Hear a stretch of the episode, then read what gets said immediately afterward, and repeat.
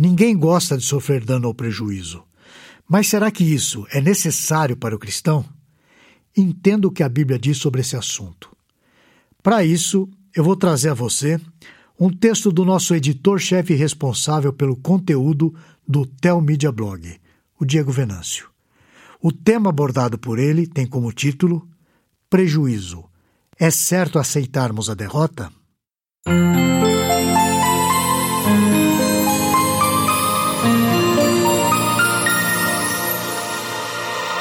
Com certeza, você sabe o que é ter emprestado dinheiro para alguém que lhe deu um cano, ou seja, um prejuízo.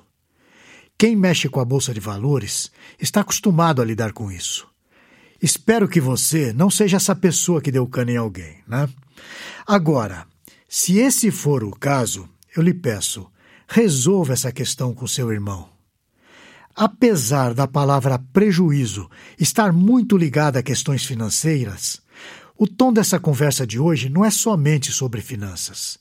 É também sobre a necessidade de estarmos dispostos a sofrer um dano, de suportar um prejuízo em nome do bom relacionamento, do bom testemunho, da paz e do amor. Gostaria de começar a argumentação dizendo que Paulo, em Filipenses, no capítulo 2, versículos de 6 a 8, já nos apresenta Jesus Cristo como modelo de humildade. Vamos ver. Pois ele, subsistindo em forma de Deus, não julgou como usurpação o ser igual a Deus.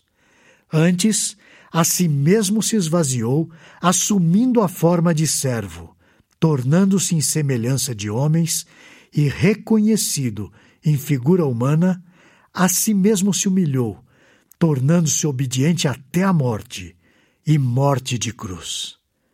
Eu li Filipenses capítulo 2, versículos de 6 a 8.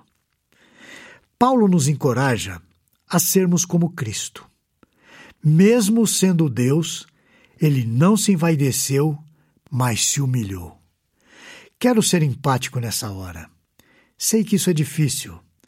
O pecado fez de nós, seres humanos, preocupados, egoístas, com dificuldade de abrir mão das coisas, seja de dinheiro ou de nossa autoimagem. É aí que o Evangelho nos humilha.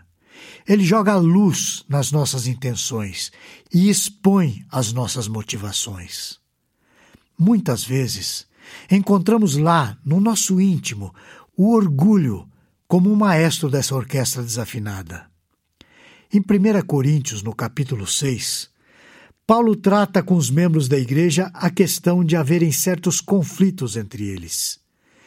Esses atritos não estavam sendo resolvidos dentro do contexto da igreja, na Irmandade. Os membros da igreja de Corinto estavam levando assuntos internos para a justiça lá fora. Esse fato mostra a imaturidade daquela igreja e a vergonha pública que a igreja de Cristo estava sujeita. Vamos ver. Mas irá um irmão a juízo contra outro irmão, e isso perante incrédulos o só existir entre vós demandas, já é completa derrota para vós outros. Por que não sofreis antes a injustiça? Por que não sofreis antes o dano? Esse texto de Paulo está em 1 Coríntios, no capítulo 6, versículos 6 e 7. Paulo pergunta: Por que vocês não sofrem o dano? Por que vocês não aceitam o prejuízo? O que ele está sugerindo é que, para preservar a imagem da Igreja de Cristo perante os incrédulos, eles deveriam tomar o prejuízo. O amor pela Igreja, pelo irmão, por Cristo, deve ser maior que o orgulho, maior que a vaidade, maior que o ego.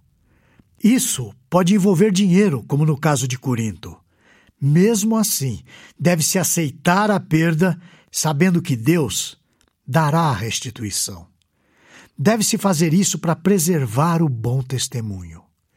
Em Colossenses, Paulo dá outras orientações importantes, evidenciando que o que deve reinar no seio da igreja é o amor.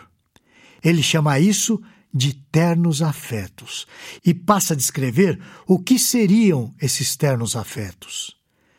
Revestivos, pois, como eleitos de Deus, santos e amados, de ternos afetos de misericórdia, de bondade, de humildade, de mansidão, de longanimidade. Suportai-vos uns aos outros, perdoai-vos mutuamente, caso alguém tenha motivo de queixa contra outrem. Assim como o Senhor vos perdoou, assim também perdoai vós.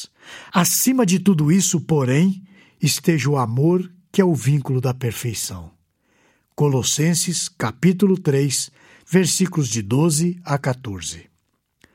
São afetos de misericórdia, de bondade, de humildade, de mansidão e de longanimidade. A ênfase de Paulo, então, é que precisamos ter paciência. Precisamos abrir mão da nossa vontade e não ceder ao impulso de criar confusão. Na Igreja de Cristo, vivemos num círculo vicioso. Ainda que certas vezes a igreja pareça estar doente, ainda assim o ciclo deve ser de virtudes, ordenado no amor. O amor entre os irmãos deve ser conhecido entre todos os homens. Ao fazer algo pelo irmão, considere a possibilidade de perder. Não espere reconhecimento. Não cobre juros. Não deixe que nada venha atrapalhar o bom relacionamento na vida da igreja. Aceite o prejuízo em nome do amor pelos irmãos. Em Romanos, no capítulo 2, nos versículos de 17 a 21, Paulo dá mais orientações bem firmes sobre o assunto. Não torneis a ninguém mal por mal.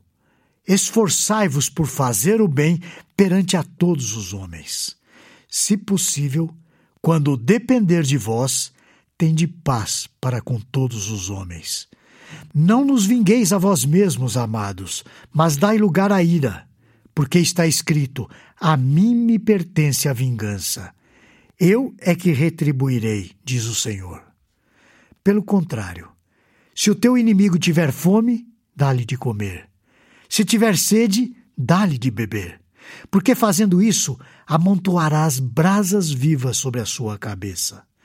Não te deixes vencer do mal, mas vence o mal com o bem. Esse texto está registrado em Romanos, no capítulo 12, versículos 17 a 21. Abrir mão de coisas que lhe seriam justas em nome do amor, do bom relacionamento, é tremenda demonstração de fé. Só age assim aquele que tem maturidade cristã, sabendo que quem retribui o mal é o próprio Deus. Se no versículo 20 devemos abrir mão de coisas para alimentar os nossos inimigos, quanto mais os amigos, os irmãos.